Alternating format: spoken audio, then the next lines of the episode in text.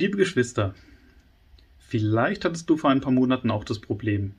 Du hast deinen Fernseher angeschaltet und das Einzige, was du dann gesehen hast, war ein großer Balken, kein Signal. Vermutlich erinnert sich noch mancher von uns an die heftigen Stürme im Februar. Elenia, Zeynep und dann am Schluss kam noch Antonia. Und wenn es dann nur deine Satellitenschüssel umgeknickt hat, hast du noch Glück. Man muss ja sagen, so Satellitenschüsseln sind ja schon allein durch diese Schüsselform perfekt dazu geeignet, um vom Wind getroffen zu werden. Und sobald dann die Ausrichtung auch nur ein bisschen verrückt ist oder irgendwie der, der direkte Blick zum Himmel fehlt, klappt dann auch der Fernsehempfang nicht mehr.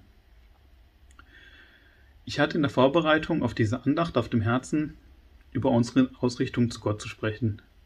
Und zwar, wir erleben auch in unserem Herzen viele Stürme momentan, die unsere Ausrichtung verändern können. Man denke da nur an die Kriege und an die Inflation. Zum Glück merken wir Deutschen den Krieg momentan nur im Supermarkt oder bei den Energiepreisen. Man wollte gerade meinen, dass die Angst der Deutschen im Supermarkt greifbar ist.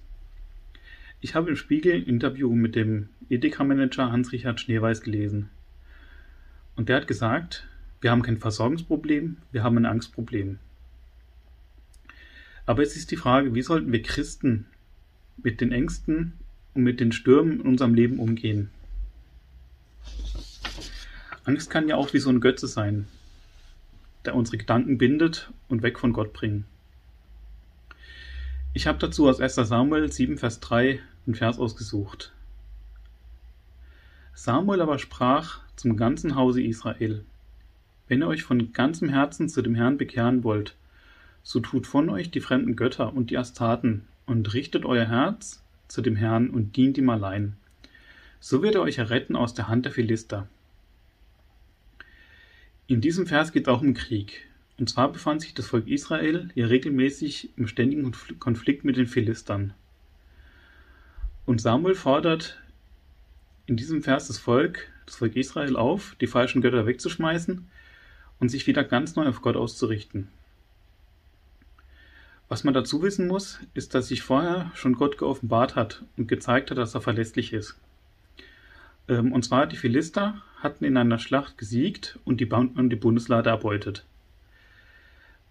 Aber daraufhin hat dann Gott die Philister gestraft. Das ging dann so weit, dass die Philister die Bundeslade wieder freiwillig, also die Bundeslade, für die sie ziemlich gekämpft haben und die sie ganz stolz erbeutet hatten, wieder freiwillig an das Volk Israel zurückgegeben haben. Wir merken, der Schlüssel ist die Ausrichtung auf Gott. Ich möchte euch von einem Freund von mir berichten. Nathanael.